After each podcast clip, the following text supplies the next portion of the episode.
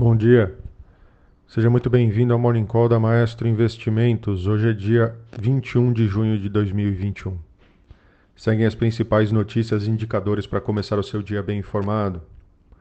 E as ações globais estão tendo um início de semana relativamente volátil, com a reversão da queda que dominou a, a abertura aí dos mercados hoje. Os mercados asiáticos despencaram, com o Nikkei é, chegando a cair 4%.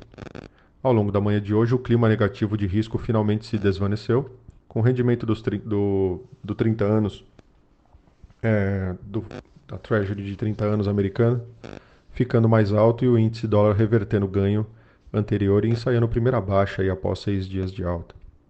As moedas emergentes pares do real, como o peso mexicano e o rand sul-africano, têm ganhos.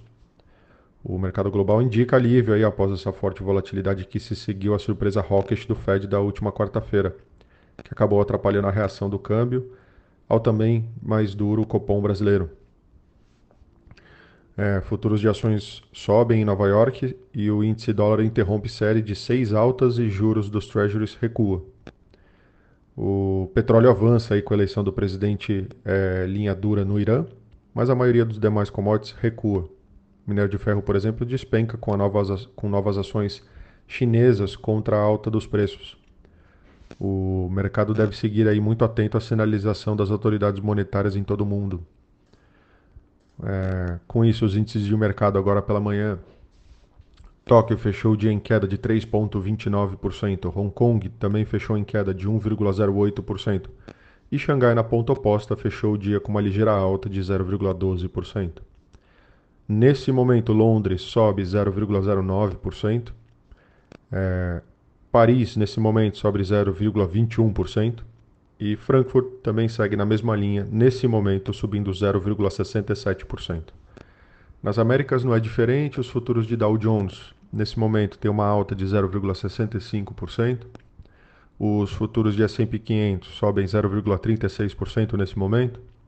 E os futuros de Nasdaq também seguem na mesma linha, uma alta de 0,35%. Na agenda hoje nós temos o Focus às 8h25 da manhã aqui no Brasil. É, também temos a balança comercial aqui no Brasil às 3 horas da tarde, tá? Semanal. É, por último, temos o índice de atividade econômica do Fed de Chicago, referente a maio, às 9h30 da manhã, lá nos Estados Unidos. No destaque internacional, o Bitcoin despencou mais de 10% após a intensificação dos movimentos contra as criptomoedas na China. O Banco Central do país disse que o banco e empresa disse que bancos e empresas de pagamento não devem fornecer serviços de pagamento para transações relacionadas a, cripto, é, a criptomoedas. Uh, anteriormente, as autoridades da cidade de Yanao, ao sul, intensificaram a ação para controlar a mineração digital na região rica em energia hidrelétrica. O Ethereum, que também é uma criptomoeda, foi negociado abaixo de 2 mil dólares, é, enquanto as moedas é, DeFi permaneceram sob pressão.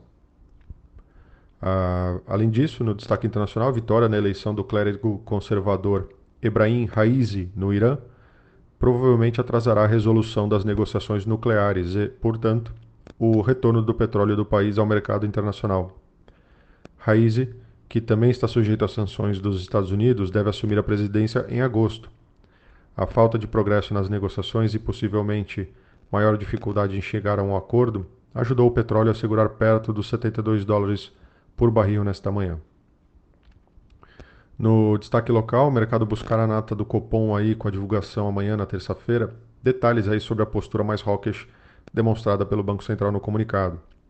A sinalização do BC de que os juros poderão subir mais do que 0,75, a depender das expectativas inflacionárias, levou o mercado a apostar numa aceleração de aumento da Selic para um ponto percentual no encontro de agosto.